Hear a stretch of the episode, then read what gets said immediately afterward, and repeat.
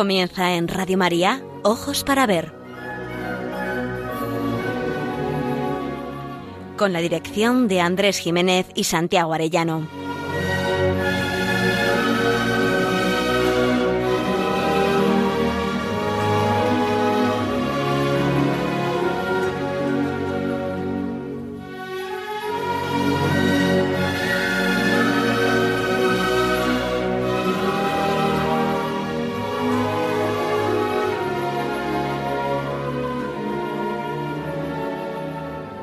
Buenos días, queridos amigos. Les saludamos desde Pamplona, donde realizamos este programa el primer y tercer martes de cada mes. Les habla Andrés Jiménez y me acompaña a los mandos técnicos Miguel Ángel Irigaray, que nos presta también su cálida voz para tareas de locución. No podemos contar con nosotros físicamente con Santiago Arellano, que sigue aún aquejado por su enfermedad. Esperamos que pronto ya se pueda haber eh, restablecido y esté con nosotros acompañándonos también físicamente y no solo de corazón. Un abrazo, querido amigo. Esperamos verte pronto por aquí. A todos ustedes les deseamos un bonito día y esperamos que disfruten de este programa. Saben que lo hacemos con un deseo principal, aprender a mirar para aprender a vivir.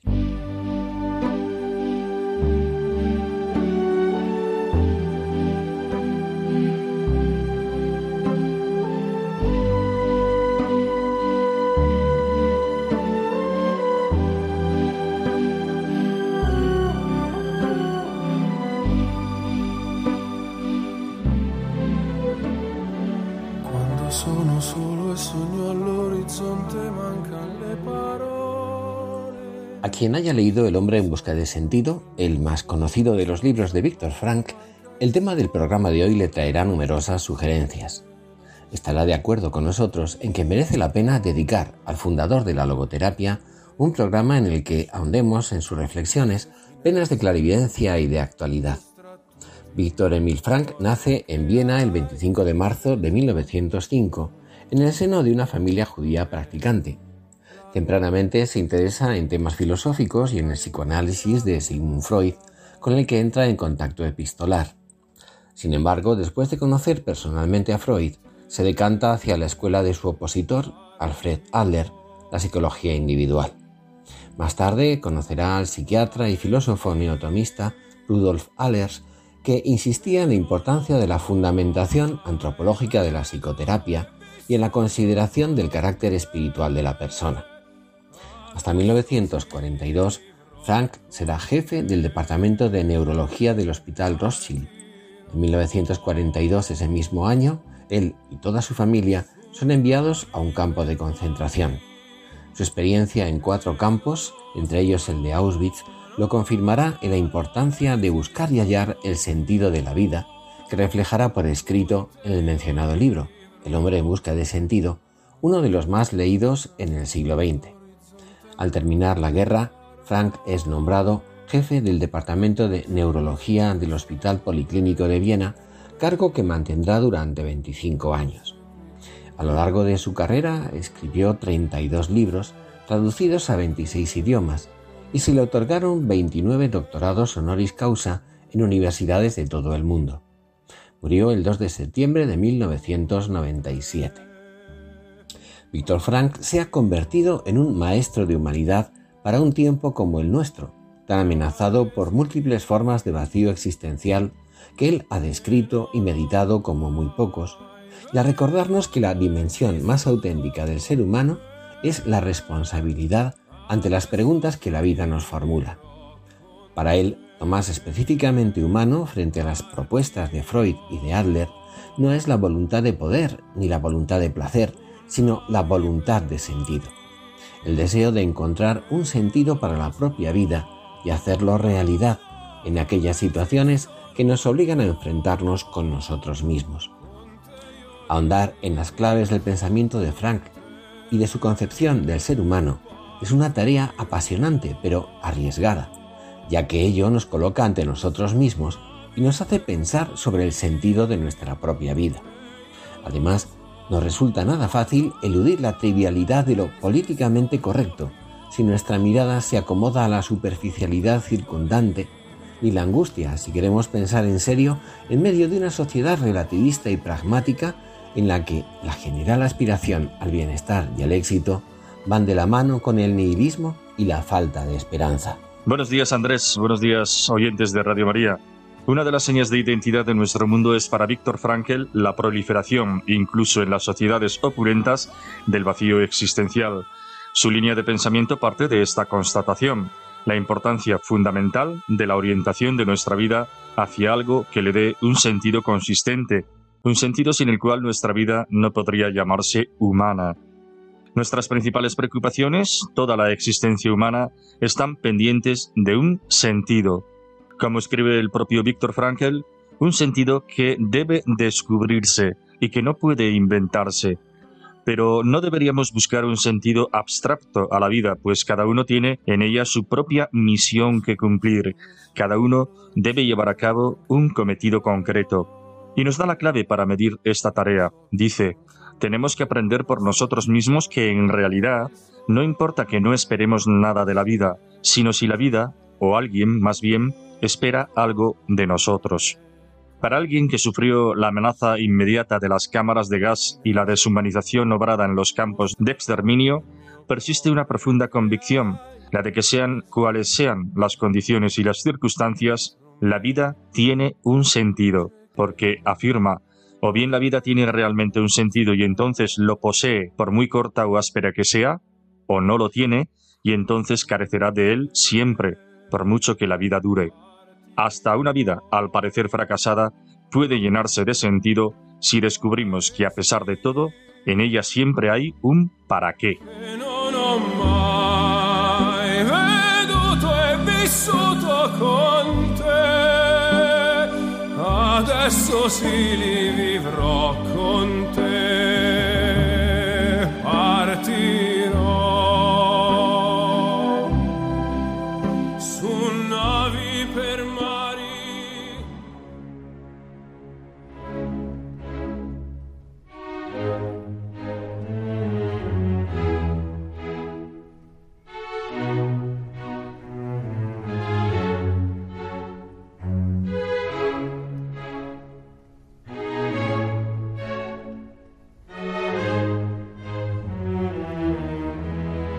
Ojos para ver, el don de la belleza.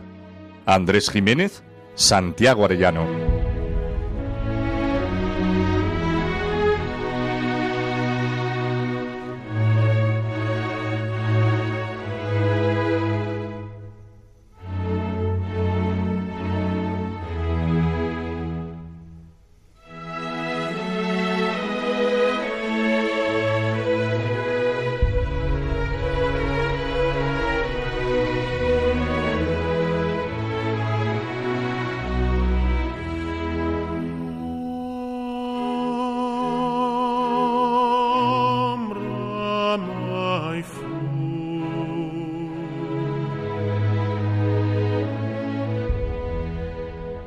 Víctor Frank, además de por sus importantes contribuciones en el campo de la psiquiatría, es mundialmente conocido por el libro ya mencionado, El hombre en busca de sentido, en el que narra su experiencia en los campos de concentración nazis. Su testimonio tiene, sin embargo, un carácter singular. A diferencia de otras obras, Frank combina el relato de los hechos con el análisis psicológico y la reflexión filosófica. Como él mismo indica, no se ocupa tanto de la descripción prolija de los horrores. A partir de la experiencia vivida, reflexiona sobre los prisioneros y sobre sus verdugos, y más allá, sobre el ser humano mismo. Hacia la mitad de la narración, después de describir el estado de los prisioneros, desde el inicial estado de shock hasta lo que denomina existencia desnuda, cuando ya habían sido despojados de todo y no tenían ningún nexo material con la existencia anterior, señala refiriéndose a la libertad interior.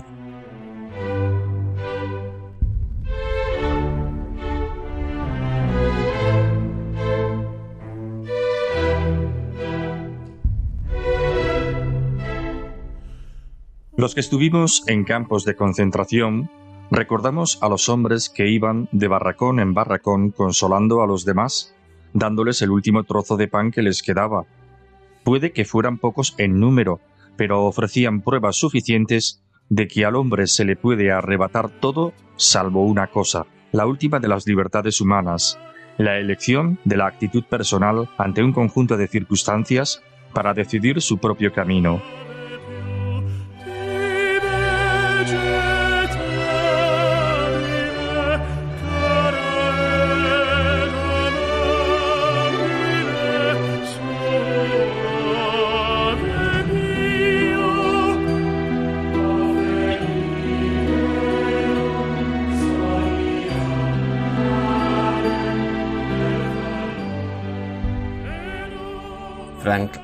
Algo muy importante, que la vida para cada ser humano es por encima de todo responsabilidad, que lo nuclear del ser humano no es su bienestar, sino la orientación de su vida, su responsabilidad ante los seres humanos que le esperan o le necesitan. Y eso significa actuar rectamente a favor de esas personas o de tareas para las que nuestra aportación es necesaria, porque el bien que nosotros no hagamos se quedará sin hacer. Los datos que conocemos de quienes pasaron por la experiencia de los campos de exterminio nazis o soviéticos nos revelan reacciones distintas. Los hay que entraron ateos y salieron igual, y quienes llegaron a dar la vida como San Maximiliano Kolbe para salvar a otros. Algunos perdieron de vista la distinción entre el bien y el mal, mientras que otros, abandonada su esperanza, se lanzaron contra las alambradas. El interior de cada hombre permanece como un misterio impenetrable en el que no podemos entrar, pero quienes eligieron ser dignos de su sufrimiento nos muestran que el hombre es capaz de elevarse por encima de su aparente destino.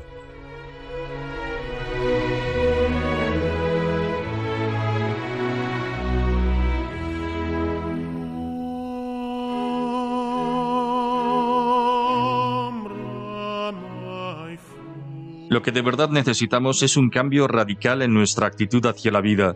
Tenemos que aprender por nosotros mismos y después enseñar a los desesperados que en realidad no importa que no esperemos nada de la vida, sino si la vida espera algo de nosotros. Tenemos que dejar de hacernos preguntas sobre el sentido de la vida y en vez de ello pensar en nosotros como seres a quienes la vida les inquiere continua e incesantemente. Nuestra contestación tiene que estar hecha, no de palabras ni tampoco de meditación, sino de una conducta y una actuación rectas.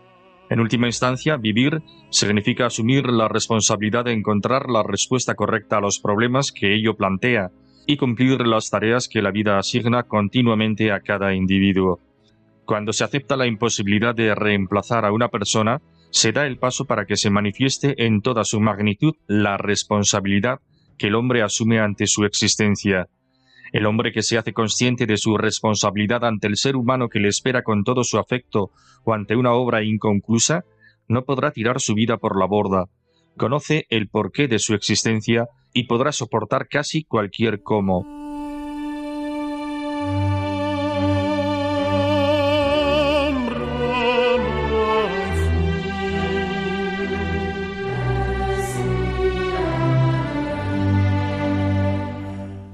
Entre el horror y la desolación del campo, el recuerdo y la responsabilidad hacia la persona amada, le hacía captar la belleza del mundo a la vez que hacía concreta y poderosa la convicción de que la vida, aun en esas condiciones, y precisamente por estar sujeta a ellas, tenía un sentido muy preciso.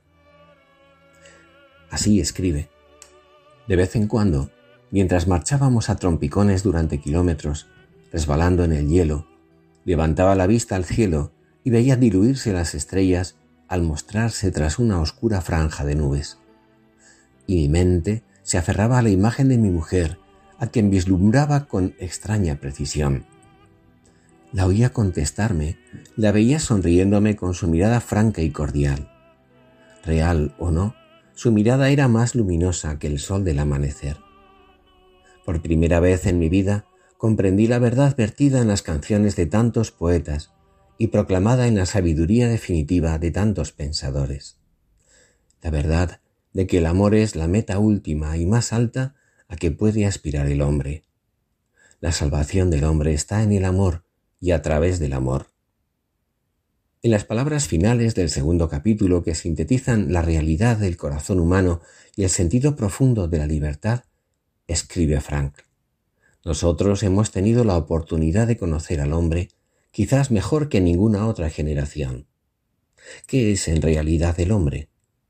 Es el ser que siempre decide lo que es. Es el ser que ha inventado las cámaras de gas, pero asimismo es el ser que ha entrado en ellas con paso firme musitando una oración.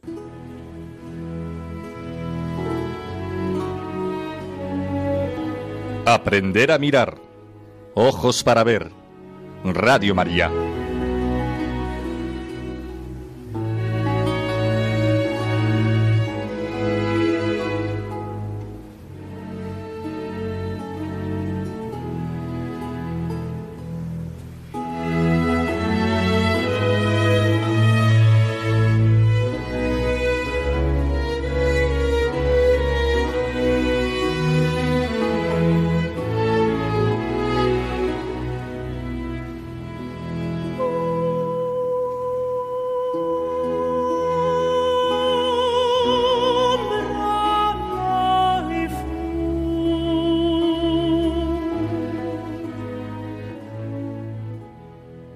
Frank que no era extraño entre los internados del campo de concentración aislarse de su terrible entorno, volviendo su mirada interior al amor vivido en tiempos pasados, recordando, por ejemplo, la imagen de su mujer o de sus hijos.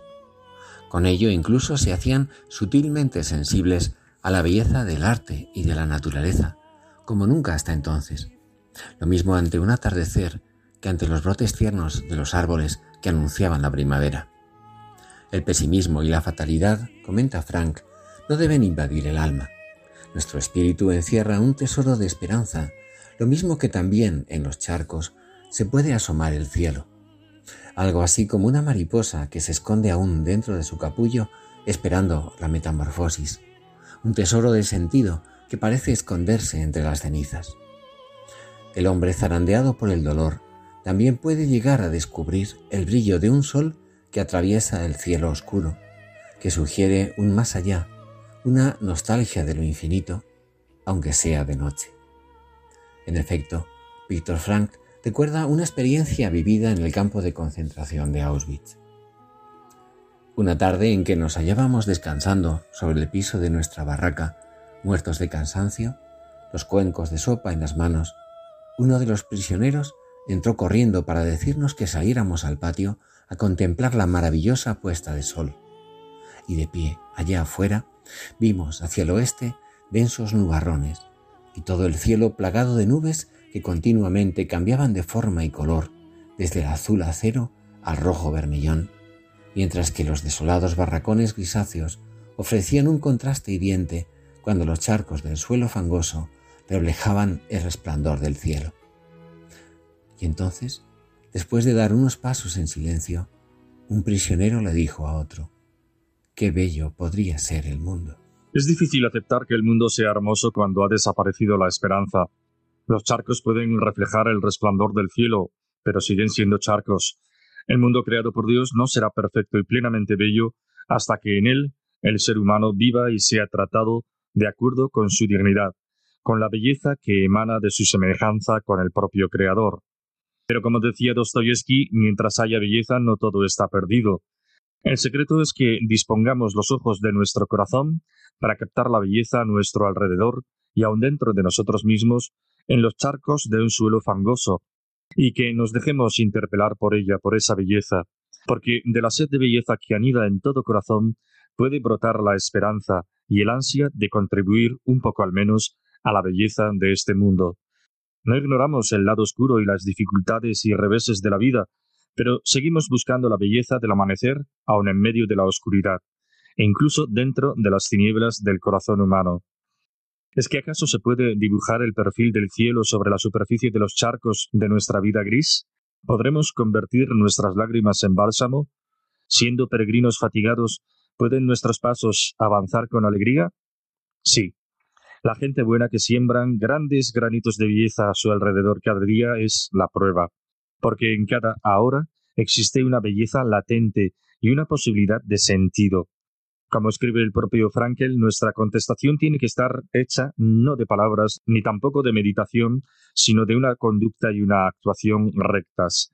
Y cada día, en nuestros afanes cotidianos, incluso en las heridas del camino, late una sed de belleza que nos impulsa a una esperanza confiada y a la vez a asumir una responsabilidad intransferible, aunque sea de noche.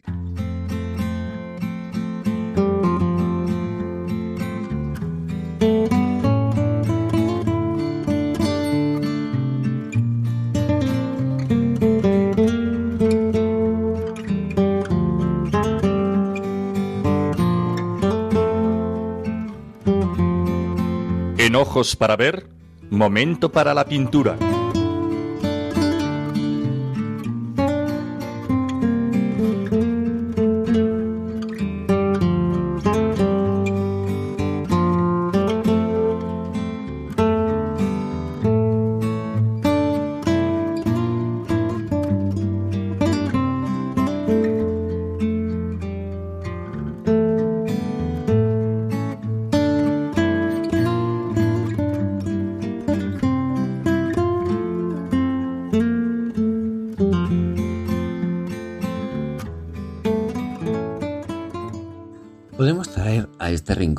La pintura expresionista de Edvard Munch, entre otros. En ella predomina una narrativa subjetiva que reproduce estados anímicos, sentimientos y pasiones, tanto de los personajes como del propio pintor. Provoca incluso los del mismo espectador, a quien fuerza a implicarse, a interpretar y de algún modo resolver lo que se cuenta en los cuadros. Munch bien podría pasar como el gran delator de nuestras bajezas humanas incluso de la ausencia de sentido ante la presencia del dolor, de la ambición humana, de la violencia o de la ausencia. En muchos de sus cuadros, no solo en El Grito que comentábamos en el programa pasado, nos encontramos con la mirada sobrecogida de Munch, que refleja lo triste de la existencia, amenazada y sacucida por algo que fue para él muy angustioso, el hecho cruel de la muerte. Podemos contemplar, por ejemplo, el titulado Melancolía, bien conocido también. Munch nos está diciendo que este mundo no está bien planteado, que es cruel, que no parece tener sentido, que las cosas que tanta euforia nos producen a veces ocultan detrás una visión amarga. Es la mirada del desengaño.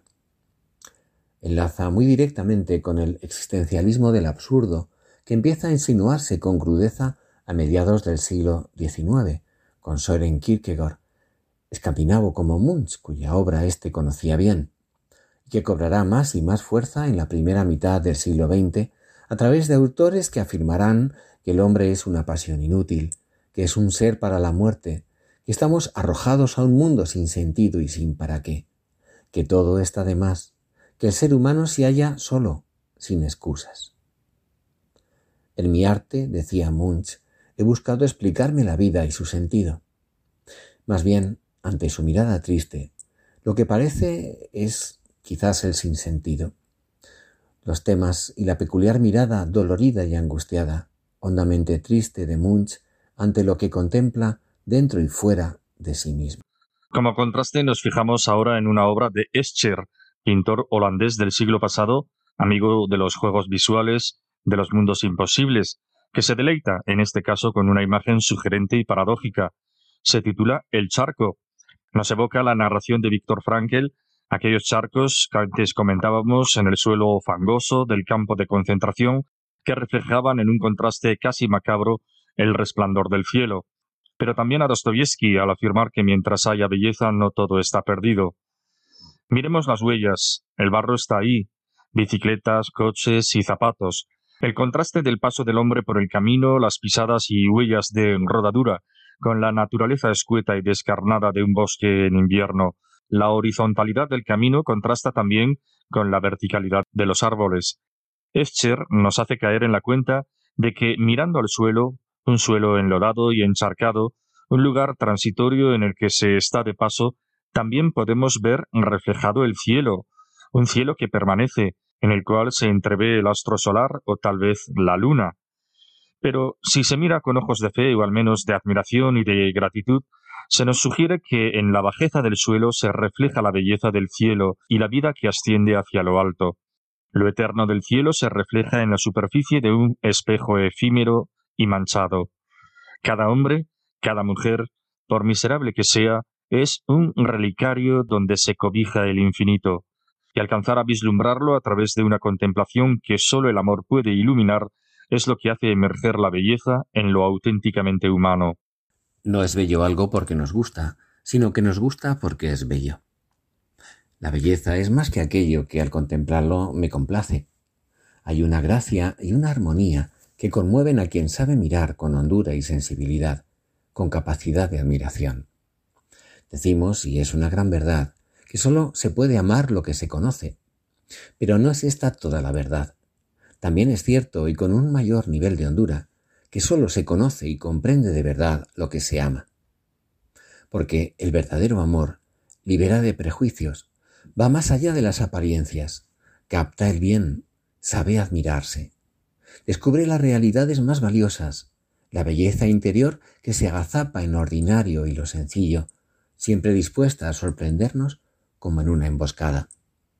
Este amor, decía Tagore, es una forma de generosidad que puede permitirse hasta el último de los pobres. El amor es capaz de ir más allá de la cosmética ilusoria. La mirada amorosa y agradecida es capaz de apreciar el valor de lo cotidiano y lo sencillo. Un amor que no es simple deseo de posesión y de deleite, puede percibir la belleza que emana de un cuerpo fatigado, exhausto tras una jornada laboriosa, expresión de quien ha ofrecido su esfuerzo por otros. La mirada amorosa está capacitada para descubrir ese no sé qué en las cosas finitas y pasajeras en las que se plasma una belleza perdurable que las supera a la vez que las llena de encanto. La mirada amorosa y agradecida presiente con certeza que en el fondo las cosas, las personas, son bellas porque han nacido del amor y amor son en el fondo. Poseen un sentido. Cada una de las cosas que realizamos a diario, por nimia que sea, se convierte en importante y más si la miramos y la realizamos por amor. Aprender el gozo de la cotidianidad, descubrir la maravilla del instante, esta es la cuestión. La belleza que nos abre los ojos, también los del alma, para captar la hermosura, cualquiera que sea el lugar en que se encuentre.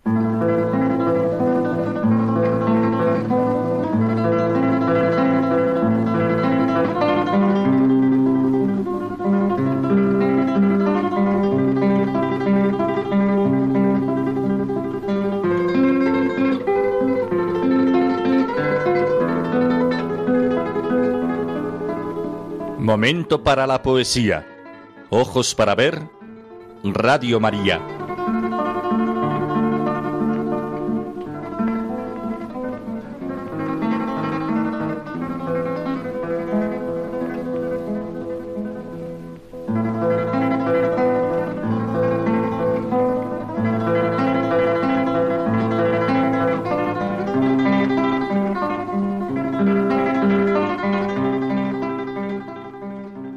Más allá de la locura del holocausto, Víctor Frank hace ver que las sociedades contemporáneas se caracterizan por el nihilismo, la falta de sentido y de metas, lo que conduce a la desazón, el tedio y el vacío existencial a muchos hombres.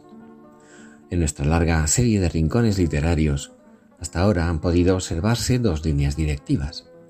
La que recoge el lamento por unas esperanzas defraudadas, al no conseguir lo que prometieron los mesianismos terrenales y aquella otra que da respuesta, o al menos entrevé, lo que en lo más hondo de nuestro interior anhelamos.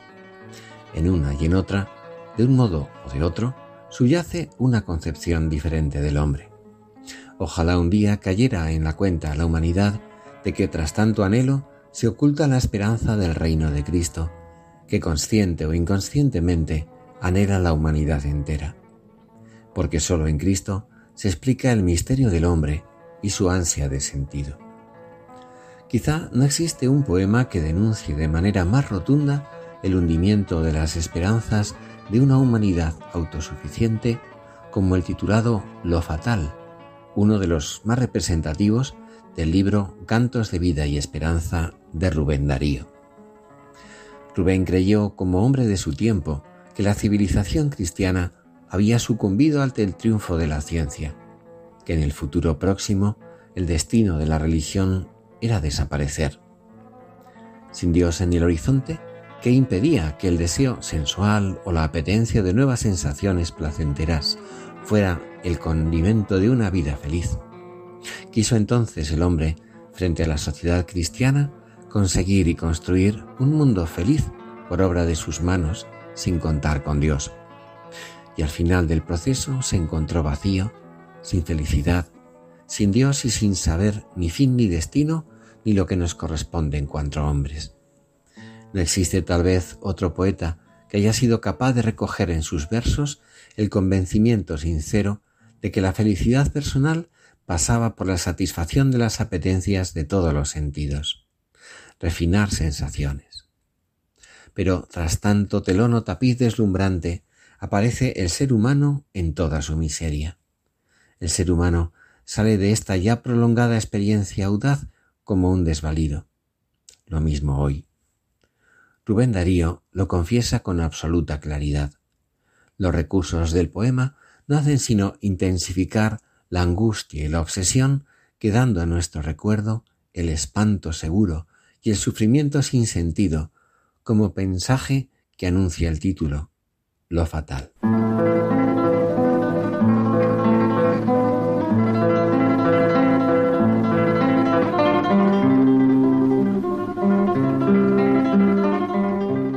Dichoso el árbol que es apenas sensitivo, y más la piedra dura porque esa ya no siente, pues no hay dolor más grande que el dolor de ser vivo, ni mayor pesadumbre que la vida consciente.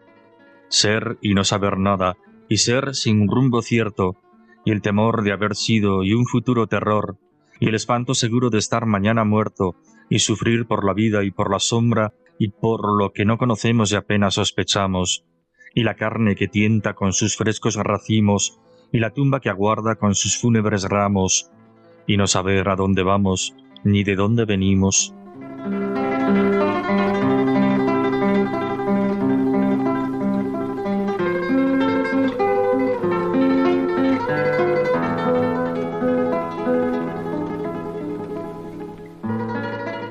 Si leemos atentamente, veremos que desde la amargura existencial del poeta se ha invertido el orden.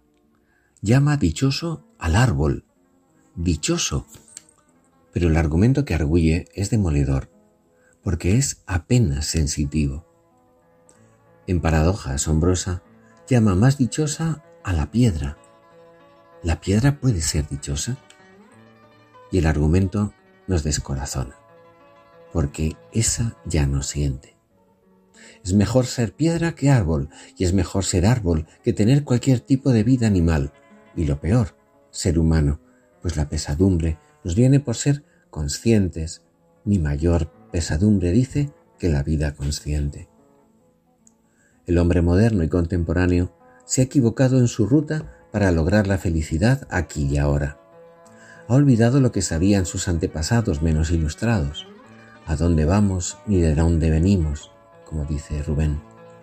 Europa, que sabía tanto de la naturaleza del ser humano, de su ser, de su principio y de su fin, se encuentra hoy desorientada, ha olvidado su procedencia y su destino.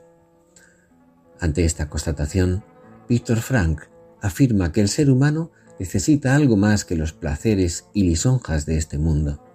Existen llagas en el alma, y éstas esperan otras respuestas distintas de los centros de estética y cosmética, de los arenes públicos o privados, de los títeres mediáticos o de los parlamentos paniaguados.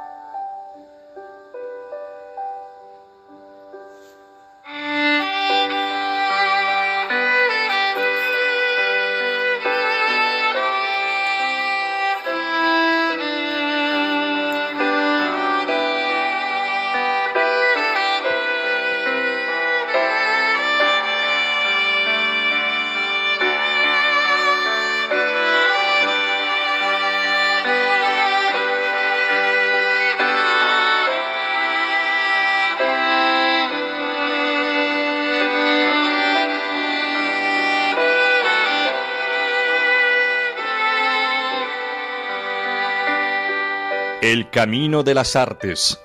Ojos para ver.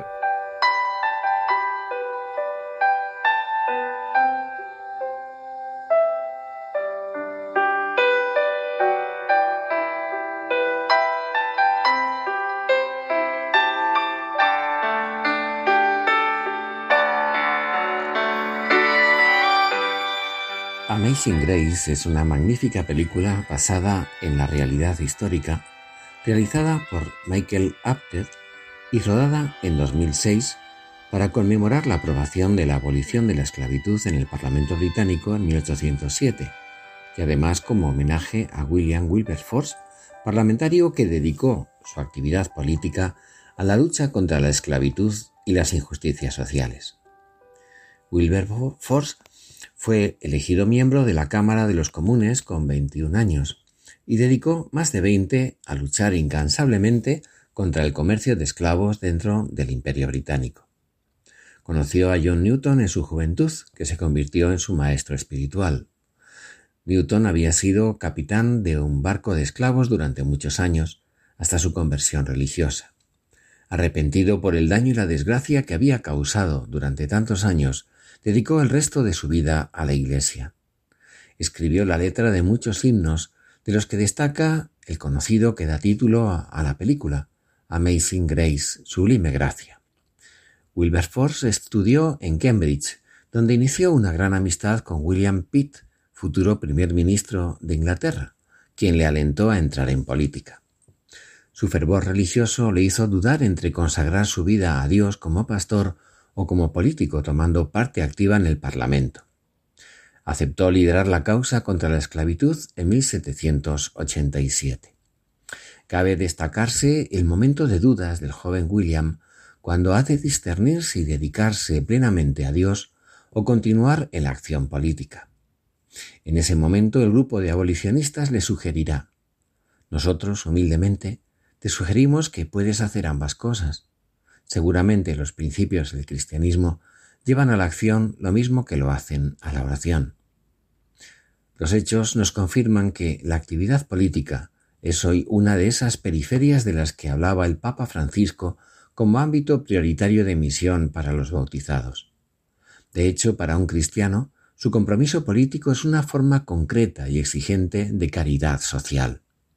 Es una forma admirable de responder, como diría Víctor Frank, a lo que la vida espera de nosotros. De cuidada puesta en escena, la película de Apter cuenta con sobresalientes interpretaciones y un buen guion que se detiene en las motivaciones psicológicas y espirituales de los personajes, así como en los entresijos de la lucha política dentro y fuera del Parlamento británico. El título de la película, Amazing Grace, Sublime Gracia, decíamos, es el del famoso himno religioso compuesto por el converso John Newton, mentor espiritual de William Wilberforce y cuya letra dice así.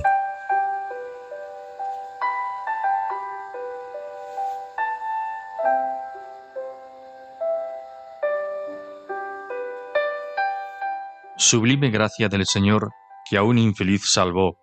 Yo, ciego fui, mas veo hoy, perdido, y Él me halló. Su gracia me enseñó a temer, mis dudas ahuyentó. Oh, cuán precioso fue a mi ser cuando Él me perdonó. En los peligros o aflicción que yo he tenido aquí, su gracia siempre me libró y me guiará feliz. Y cuando en Sión por siglos mil brillando esté cual sol, yo cantaré por siempre allí su amor que me salvó.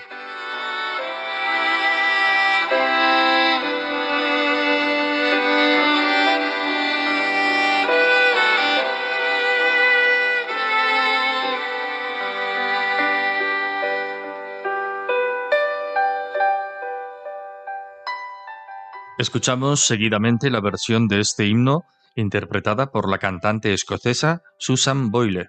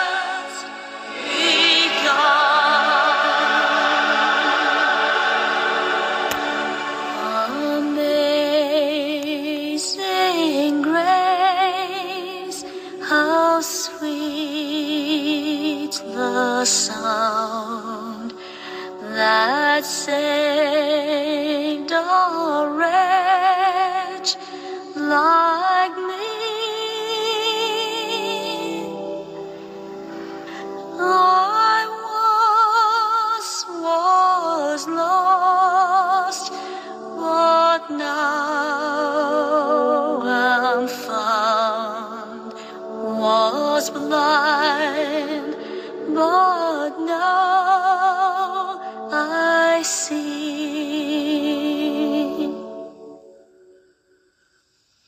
Was blind but now I see.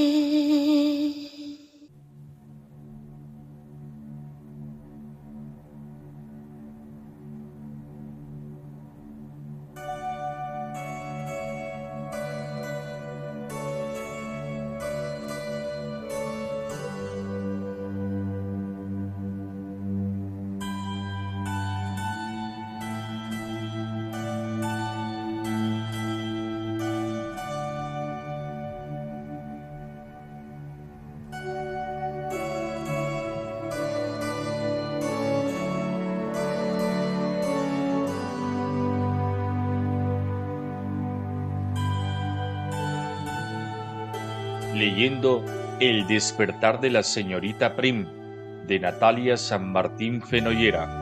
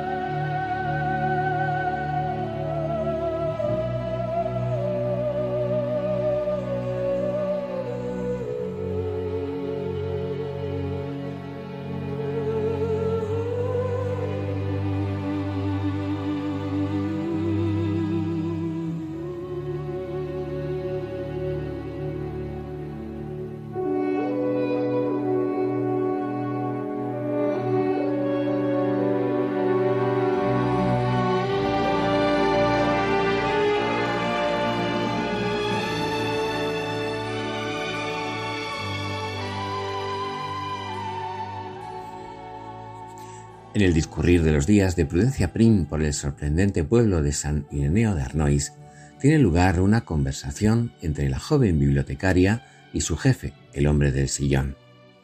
La señorita Prim vuelve contrariada de una reunión en el pueblo, en la que, por su afán de resultar amable, se ha puesto de manifiesto que había faltado a la verdad acerca de un asunto en principio trivial. El malestar le lleva a desahogarse con su jefe, lo que da pie a una conversación acerca del pecado original, que ciertamente acabará siendo de todo menos trivial.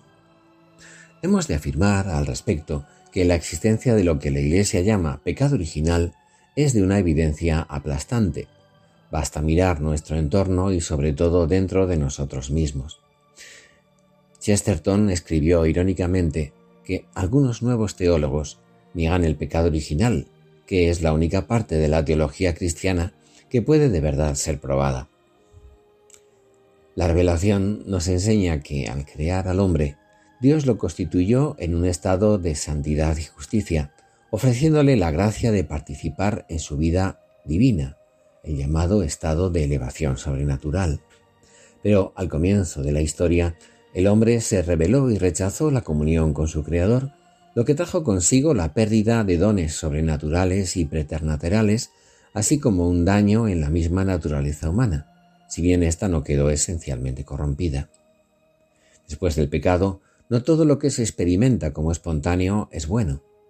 La vida humana tiene así pues el carácter de un combate en el que la gracia de Dios es indispensable. La principal consecuencia práctica de la doctrina de la elevación y del pecado original es el realismo que debe guiar la vida del cristiano, consciente tanto de la grandeza de su ser hijo de Dios como de la miseria de su condición de pecador. Este realismo, primero, previene tanto de un optimismo ingenuo como de un pesimismo desesperanzado. Ignorar que el hombre posee una naturaleza herida, inclinada al mal, da lugar a graves errores en los ámbitos de la educación, de la política, de la acción social y de las costumbres. En segundo lugar, da una serena confianza en Dios misericordioso, que no abandona a su criatura, perdona siempre y conduce todo hacia el bien. En tercer lugar, suscita una actitud de profunda humildad, que lleva a reconocer sin extrañeza los propios pecados y a dolerse de ellos. En el transcurso de la historia del pensamiento, la cuestión del pecado original se traduce por la cuestión de si el ser humano se basta a sí mismo o no, y en consecuencia si puede o no salvarse a sí mismo. En la modernidad y la posmodernidad se dan los dos extremos, optimismo y pesimismo antropológicos radicales. Ciertamente, el dogma del pecado original puede ofender el orgullo del hombre, ya que le dice que está herido en su voluntad y en su libertad, y que es incapaz de vencer el mal con sus solas fuerzas. Pero es un hecho que algo hay que no permite hablar de una humanidad intachable. Y así, aunque aceptamos de mejor grado que se nos hable de defectos o limitaciones, la sola mención del pecado nos lleva a la humillación y por ello a la humildad. Es justamente este espíritu de humildad lo que debiera caracterizar nuestra mirada cristiana frente a los, llamemos los dogmas, aún vigentes de la ilustración y del progreso indefinido de un hombre autosuficiente, gracias, entre otras cosas, a los avances y certezas de la ciencia y a la acumulación de poder y de riqueza.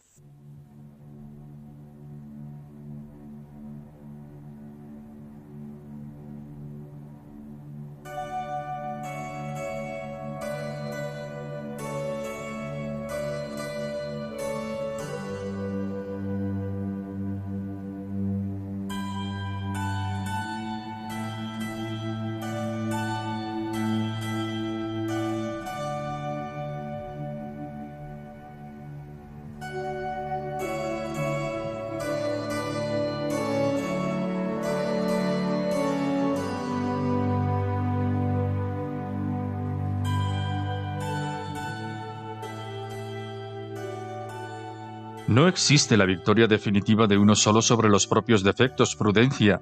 No es un campo en el que funcione la mera fuerza de voluntad. Tenemos una naturaleza defectuosa, una especie de vieja locomotora herida, y como consecuencia de ello, por mucho que nos empeñemos, tendemos siempre a fallar. Angustiarse por ello es absurdo y aunque se enfade de un poco al oír esto, también soberbio. Lo que hay que hacer, aunque sé que esta respuesta no le gusta, es pedir ayuda a quien hizo la máquina cada vez que uno falla, y en todo caso, dejar que la mejore poco a poco inyectándole de vez en cuando una buena dosis de aceite. Esa es una explicación religiosa y yo no soy religiosa. No utilice ese argumento conmigo, por favor, no sirve, dijo ella con la nariz enrojecida por el frío y el llanto. Él apoyó la nuca en el reposacabezas del asiento y se rió. Esa respuesta no es digna de una mente lúcida, Prudencia, y es uno de los frutos de esa educación antitomista de la que tan orgullosa está. La cuestión aquí o en cualquier otra discusión no es si mi respuesta es o no religiosa, sino si es o no cierta. ¿Es que no ve la diferencia? Contraargumente, prudencia, dígame que cree que no es cierto lo que digo. Explíqueme por qué no es cierto pero no me responda que mi argumento no sirve porque es religioso. La única razón por la que mi argumento puede no servir aquí o en el fin del mundo es simplemente porque resulte falso. Está bien, pues le digo que no sirve porque es falso. ¿De verdad? Eso quiere decir que cree usted que el ser humano es capaz de alcanzar la perfección y mantenerse en ese nivel de excelencia moral por sus propias fuerzas. ¿No cree entonces que errar es humano? ¿Cree que el hombre no falla? Por supuesto que no creo eso. Sé perfectamente que equivocarse es humano y que nadie es perfecto. Es decir, que en el fondo cree que buena parte de lo que yo he dicho es cierto. Lo que ocurre es que usted solo reconoce la verdad cuando ésta se viste con ropa secular. La señorita Prim miró al hombre del sillón a través de la penumbra y se preguntó con amargura por qué, incluso en momentos sombríos como aquel, sus conversaciones con él eran mucho más interesantes que las que tenía con el resto del mundo. ¿Por qué el único hombre con el que hablar era una actividad tan estimulante tenía que ser también el más cerco y odioso de su especie? Tengo frío. ¿Le importaría llevarme ya a casa? ¿Importarme? Yo siempre estoy dispuesto a llevarla a casa, Prudencia.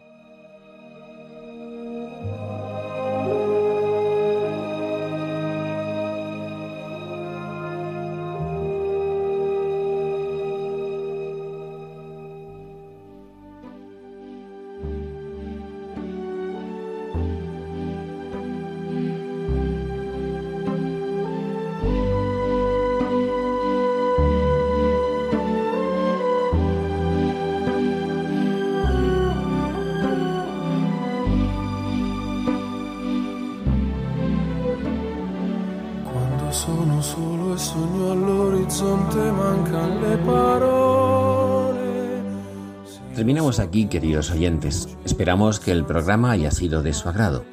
Hoy, de la mano del psiquiatra y humanista Víctor Frank principalmente, hemos reflexionado sobre el sentido de la vida, sobre nuestra responsabilidad al respecto y, de la mano de la autora del despertar de la señorita Prim, sobre la presencia innegable de las secuelas del pecado original en nuestra naturaleza humana, sedienta siempre de felicidad y de sentido. Con todo ello, nos afirmamos en nuestro permanente propósito de aprender a mirar para aprender a vivir. Que tengan un hermoso día en este mes dedicado al corazón de Jesús.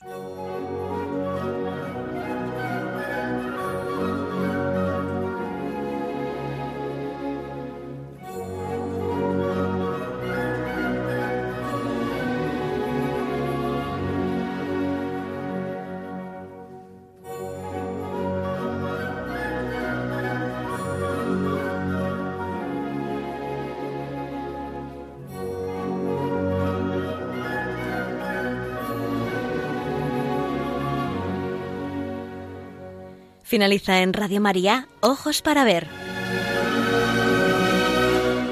Un programa dirigido por Andrés Jiménez y Santiago Arellano.